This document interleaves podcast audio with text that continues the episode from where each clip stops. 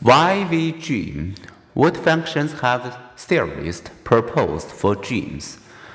Dream theorists have proposed several explanations of why we dream, including these.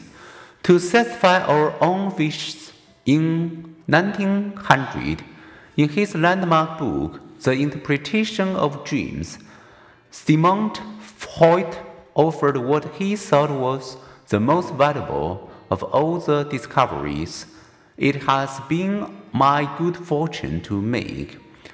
He proposed that dreams provide a physical safety valve that discharges otherwise unacceptable feelings.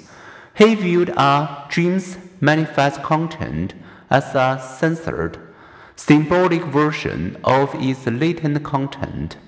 The unconscious drives and wishes that would be threatening if expressed directly, although most dreams have no overt sexual imagery.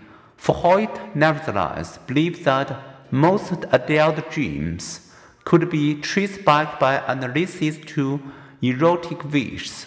Thus, again might be a disgust representation of a penis.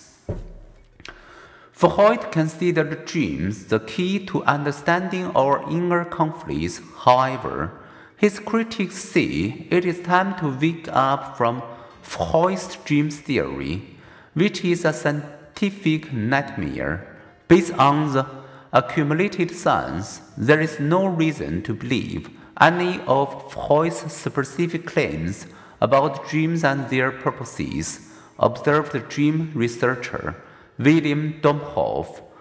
Some contend that even if dreams are symbolic, they could be interpreted any way one wished.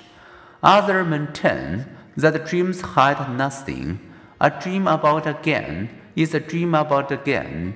Legend has it that even Freud, who loved to smoke cigars, acknowledged that sometimes a cigar is just a cigar. Freud's wish fulfillment theory of dreams has in large part given way to other theories